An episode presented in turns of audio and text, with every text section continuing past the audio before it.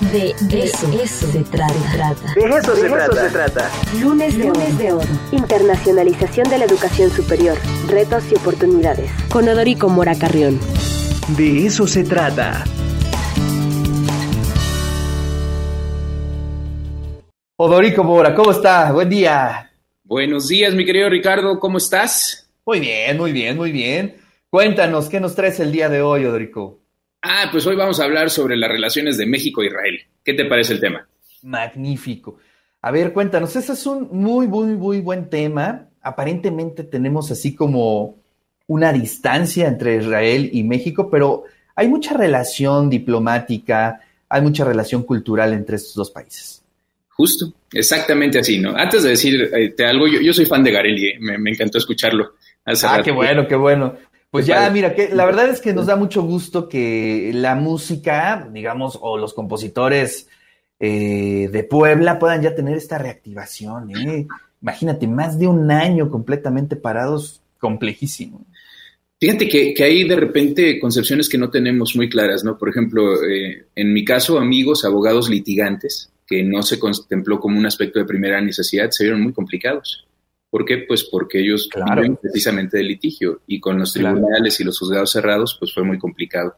A quienes nos gusta la música, en la, la trova en particular no es algo comercial, ¿no? no es algo que le pongas ahí un beat y deformes tu voz y se venda solito, sino que de veras es canción pensada, son, son palabras bien acomodadas. Y de repente veíamos a Fernando Delgadillo pues dando clases de cómo, de cómo escribir una canción, lo cual está muy padre sin embargo, también te da cuenta de un reflejo de lo que está pasando, ¿no? O veíamos a Alejandro Julia peleándose con haters ahí en sus redes sociales. claro.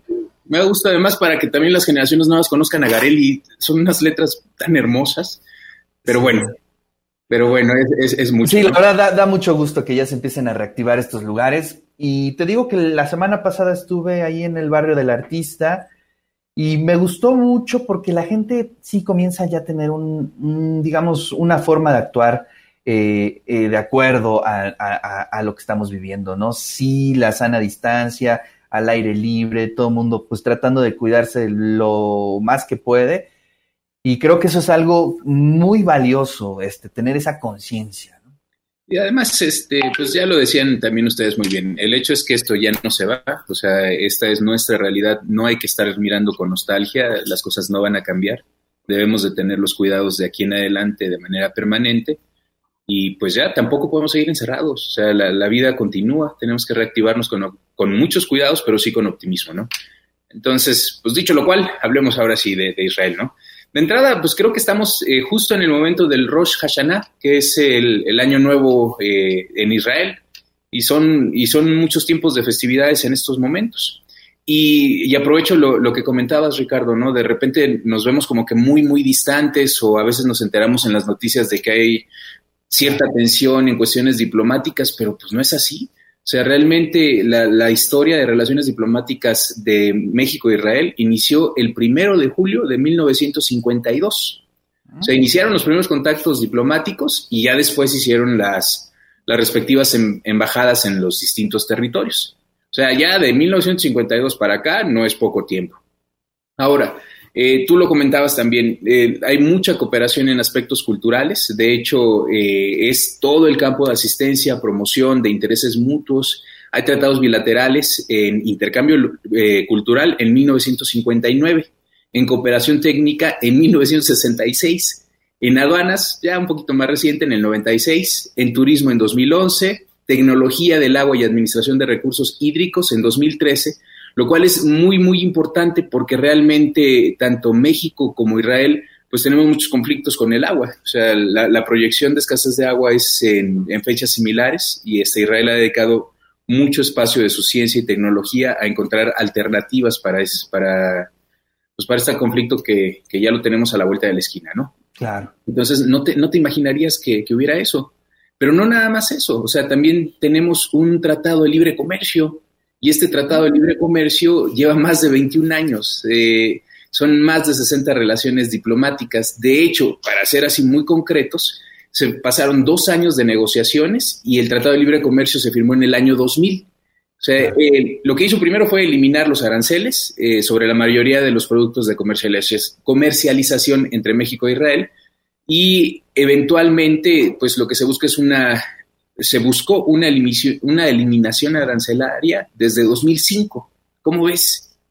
Oye, pues sí, la verdad es que, ¿por qué no lo tenemos tanto en la agenda? No? Bueno, obviamente con el monstruo de Tratado de Libre Comercio que tenemos en el norte y otros, pues este a veces no lo volteamos a ver, pero a ver, este es una de las naciones más ricas, ¿no? Eh, con un nivel sociocultural tremendo. Bueno, ya lo vimos en su eh, sistema de vacunación.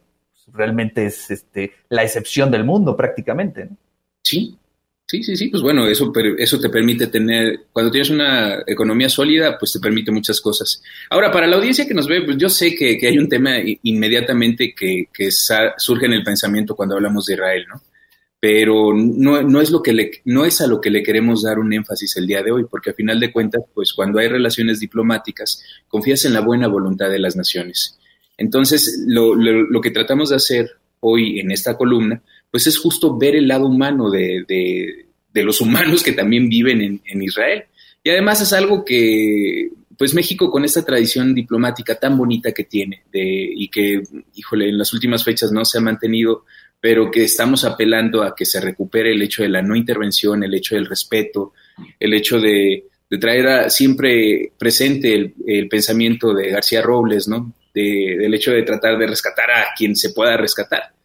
Y bueno, o sea, realmente, eh, sin que te lo diga yo, en palabras de Lior Jaffe, que es el agregado comercial de, la Embajada de Israel en México, el Estado de Israel considera a México como un socio de vital importancia, no solamente por la influencia en la región, no solo porque somos casi 130 millones de habitantes, sino por ser una puerta de entrada a otros mercados como Estados Unidos, Canadá, los países centroamericanos.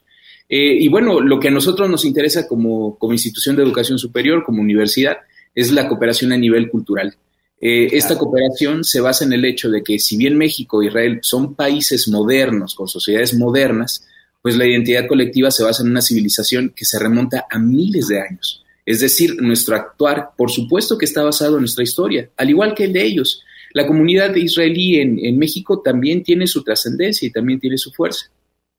Y es importante también poder llevar a cabo lo, propio, ¿no? Eh, te puedo platicar que en Israel hay campus de la UNAM, hay campus del IPN, del Instituto Politécnico Nacional, y sobre todo hacer énfasis en esto, o sea, se está desarrollando tecnología para poder aprovechar de mejor manera el agua, para desalinizar el agua del mar. Y pues bueno, no olvide, y también para muchas energías renovables. Entonces, no, no, lo no lo perdamos de vista, ¿no? Recordemos que hay estas oportunidades, rescatemos lo bueno de la humanidad y la humanidad está en cualquier parte del territorio del planeta.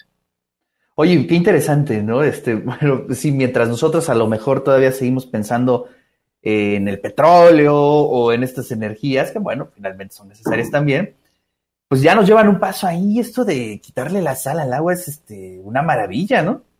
Y, hay muchos mexicanos que ya lo han hecho, ¿eh? Claro. realmente ahí, ahí ven. Pero digamos industrializarlo, este, pensarlo ya como como un este, sistema, ¿no? Híjole, pues este, ya deberíamos de estar en eso, ¿no? Deberíamos de estar en muchas cosas, en muchas, muchas cosas, pero realmente estamos perdiendo el tiempo en, aspectos que, si bien, si bien son muy ruidosos, hacen poco para, para, el bien de, nosotros como sociedad, ¿no? Deberíamos de estar formando a nuestros niños en más conciencia ecológica, en más cuestiones de, trato igualitario, en más cuestiones de, trato respetuoso, ¿no?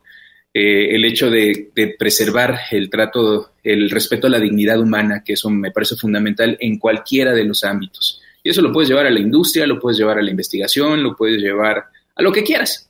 Pero si tú empiezas a tratar con dignidad al ser humano, vas a tratar con dignidad a cualquier ser vivo. Y entonces podríamos empezar a pensar con, como nuestro planeta como un ser vivo y tratarlo dignamente. Entonces dejar de, de estar pues contaminándolo, matándolo, ¿no? Claro. Oye, en términos culturales con Israel tenemos festivales, tenemos agendas de publicaciones. ¿Sabes algo sobre eso, Teodorico? Sería bien interesante explorar, por ejemplo, a los escritores de allá, ¿no? Que pues prácticamente, este, bueno, yo no los conozco, ¿no? o serían desconocidos aquí en México. Ah, Ricardo, te voy a pasar un, libro que, que, una persona con quien Ricardo y su servidor estamos preparando pues una entrega interesante para toda la audiencia de TV WAP y es justo porque la Embajada de Israel en México ha, tenido cercanía con la universidad, ¿no?